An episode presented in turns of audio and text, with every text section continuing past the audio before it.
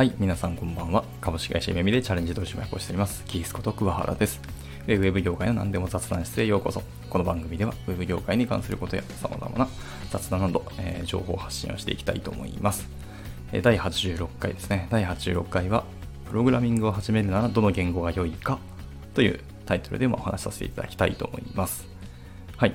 実にですね、1ヶ月近くちょっと配信が止まってしまいましてですね。まあ理由は単純で、あの仕事とモチベーションの低下っていう感じですね。はい。まあですね、ここから、まあ、一応復活をして、まあ、どんどん配信をまたしていきたいなと思っておりますので、はい、よろしくお願いいたします。では、えっと、本編をどうぞ。で、えっとですね、本編なんですけども、まあ、プログラミング言語を、ね、始める言語としてどれがいいかっていうところなんですけど、まあ、あの諸説ありますので、あのまあ、あくまで私個人の考え方として、まあ、あの参考程度に聞いていただければなと思っております。はい。とですね、まあまあ、いろいろ話はあるんですけど、まず最初に話すとしたら、まあ、すでにですね、何か作りたいもの、まあ、まあ大体アプリケーションだとは思うんですけども、はいまあ、もちろん、そのさすがにですね、プログラミング初学者の方がいきなりバックエンドシステムとか、あの何かしらの API を作りたいみたいなことをさすがに言う方は少ないと思いますね。まあ、もちろんゼロじゃないと思いますけど、まあ、そういうことは除外して、えっとですね、なんかアプリケーション作りたいなっていうものが決まっているんであれば、まあ、言語は決まってくるのかなと思いますね。はい。まあ、例えばですけど、ネイティブアプリケーションと言われるものですね。はい。まあ、いわゆるあのスマホアプリのことです。はい。であれば、例えば iOS アプリであれば、もちろん、ほぼ一択で Swift になりますね。Apple が作りました言語ですけど。さすがにこう、古い言語で Objective-C っていう言語もあるんですけど、これで今から iOS アプリを作るっていう人はほぼいないと思います。あの一択で Swift で良いと思います。はい。で、また Android のアプリケーションを作りたいっていう方であれば、まあ、今だと Kotlin という言語になるのかなと思います。もちろんあの Java でも作れますけども、別に Java を選ぶ理由が正直で見つからなくて、ほぼ一択で Kotlin で良いのかなと思っております。なので、はい、そんなところですね。まあ今はネイティブアプリケーションで、あとはデスクトップアプリケーションというのもありますね。こちらはもちろん名前の通りデスクトップですね。パソコンにまインストールしてパソコン上で動くアプリケーションのことになりますが、ま、こちらですと、例えば Windows の、ん？変なアクセントでましたね。Windows のアプリケーションであれば、まあ、C シャープとか VB.net って言われるものがありますね。はい。あの天下のマイクロソフトさんが開発した、まあ、.NET フレームワークというのがありましてですね。まあ、言語もそれに乗っかってくるんですけども、まあ、やっぱりマイクロソフトが作ったっていうものがというものもあって、安心は安心ですよね、本当に。安定はしてますから。ただですけど、あのやっぱ C シャープも VB.net も正直言うと敷居は高いのかなと思っていますので、まあ、Windows アプリケーション作る方はちょっとハードル高いのかなっていうのが、まあ、個人的な感覚でいますね。はいまあ、他にも Java の言語がありますけど、まあ、Java はですね、私に全然詳しくなくてですね、どれぐらい、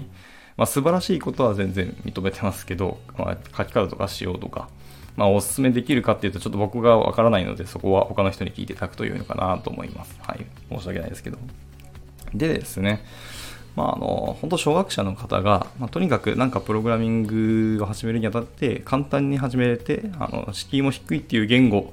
っていう意味でお勧めするんであれば、まあ、やっぱり JavaScript になるのかなと思います。まあ、もちろんあの HTML とか CSS も含めていいと思いますけど、まあ、あれらを言語って認めたくないっていう、こう、原理主義者の方々もいらっしゃると思うんで、そこを加味すると、まあ、JavaScript が一番良いのかなと思っております。まあ、理由は、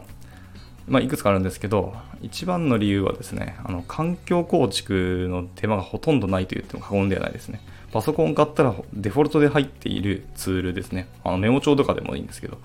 と、ブラウザーですね。まあ、これは Windows であれば、最近だと Edge になるのかなあ。インターネットエクスプローラーでもいいですし、Mac の方は Safari でも、まあ、まあ、我々開発者は結構 Chrome を使うことが多いですね。Google Chrome で開発することが多いんですけども、まあ、そのブラウザーと、なんか、テキストエディターですね。メモ帳でも何でもいいんですけど、があれば、すぐに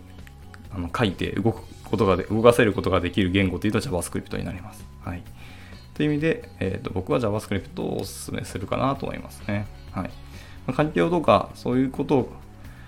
えー、と度外視して、本当になんでしょうね、プログラミングのスキルというものをしっかり身につけていきたいであれば、まあ、ちょっと考え方古いかもしれないですけど、私は C 言語をお勧めもしていいないいのかなと思っておりますね。はい。まあ、メモリ管理とか、あの、ポインターとかっていう概念が出てきて、敷居は正直言うと JavaScript に比較したら全然難しいですし、C 言語ってのはいわゆるあのコンパイル言語って言われるものですね。コンパイラーが必要になります。なので、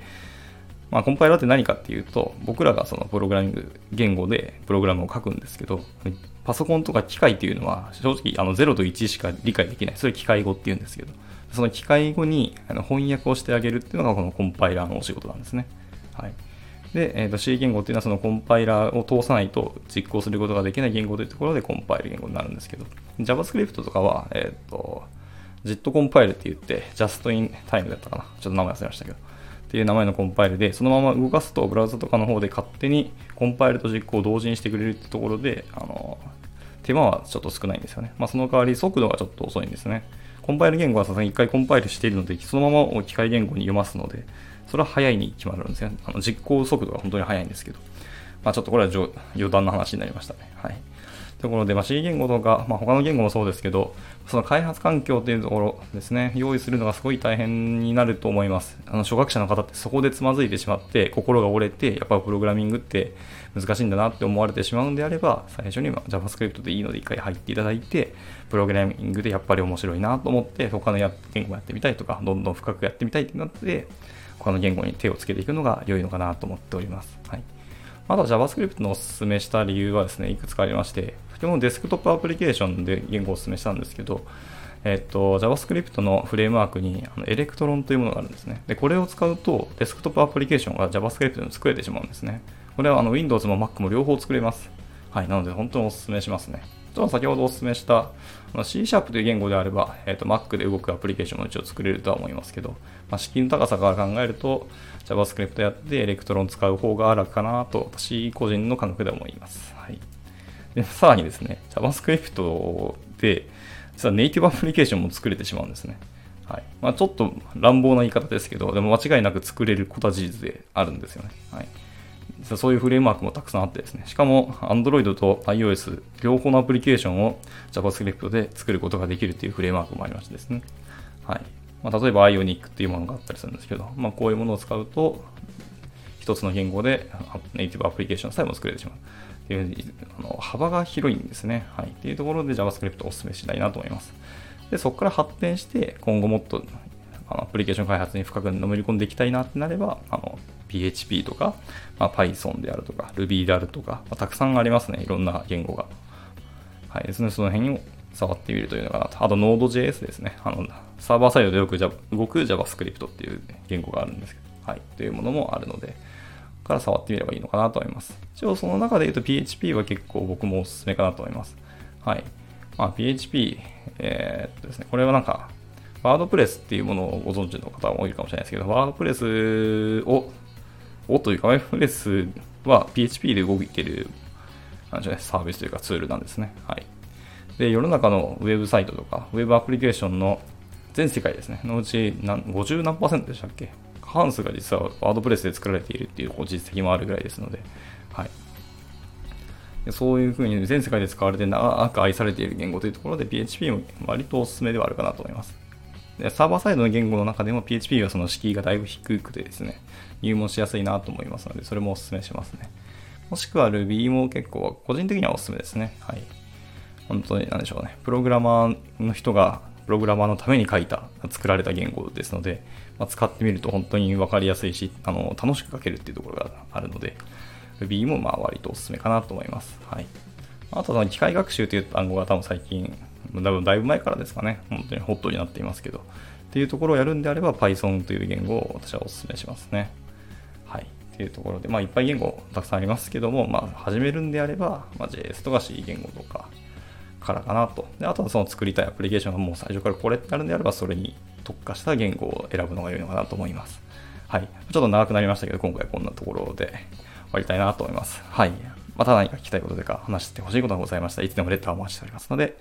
えー、お気軽に投げていただければなと思います。ではまた次回の収録でお会いしましょう。バイバイ。